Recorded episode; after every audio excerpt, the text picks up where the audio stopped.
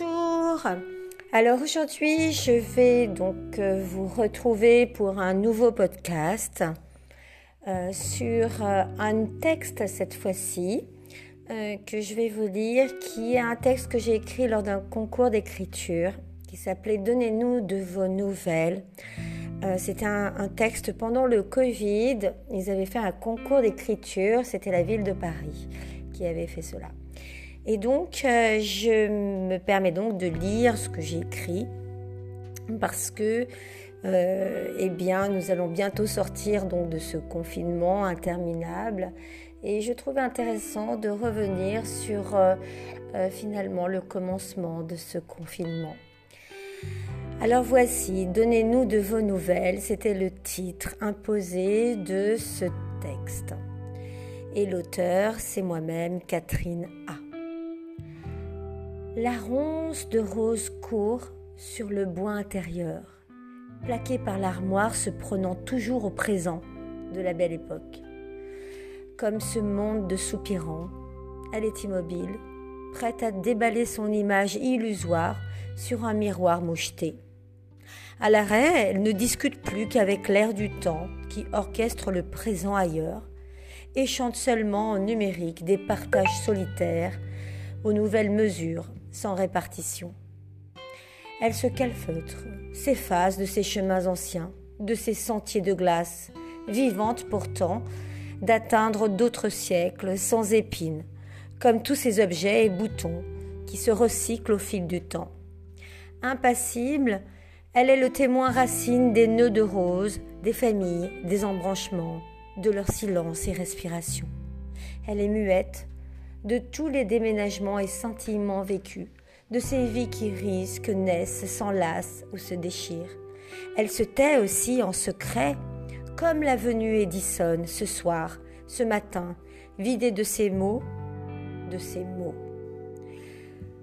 Je ne sais plus le temps, je l'ai oublié, perdu ou trouvé comme Proust, je ne sais plus s'il fuit, se retourne ou s'en va, s'il est pressé ou se gaspille, s'il est dans son temps ou hors du temps, s'il est tempéré au clavier, tant il ressemble aujourd'hui à un souffle fragile.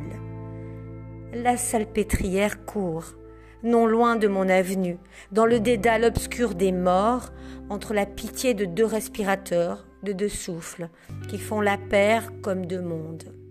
Plus loin, un enfant naît, et moi, je te donne des nouvelles. Je vis, je t'aime.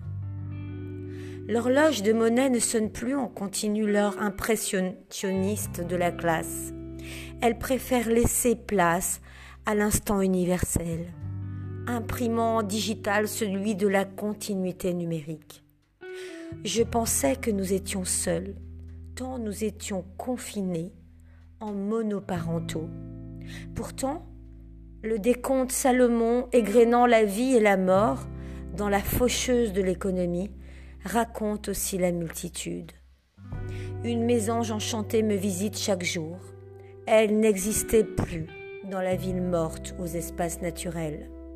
Les rats et les corneilles avaient ouvert nos sols et nos arbres aux ténèbres.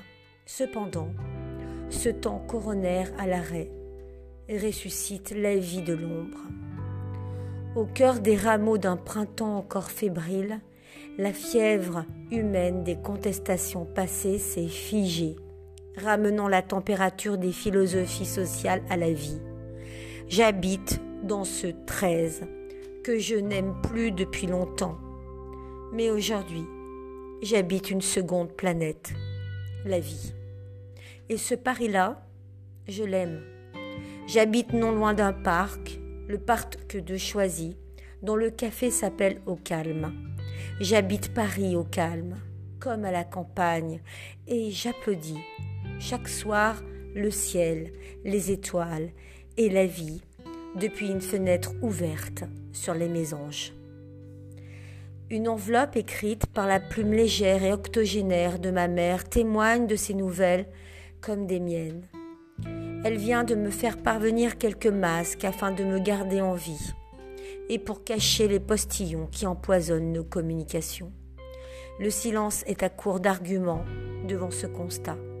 Nous pensions que le mouvement était la vie, mais le confinement et l'arrêt prouvent la vie.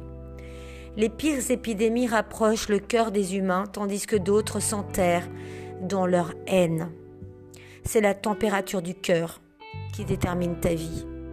Nous sommes comme des brindilles enflammées, des ronces de pétales passés, dures, endurcies, torturées et tortueuses, mais aussi vertueuses et solitaires, qui se rejoignent et sont mêlées, éphémères ou éternelles.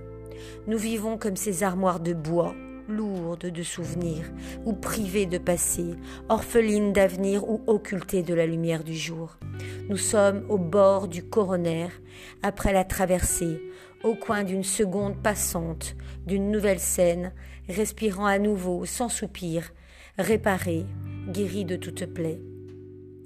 Voilà, ce texte, je l'ai écrit le 22 avril 2020, et donc c'est un retour, un flashback sur la période du Covid.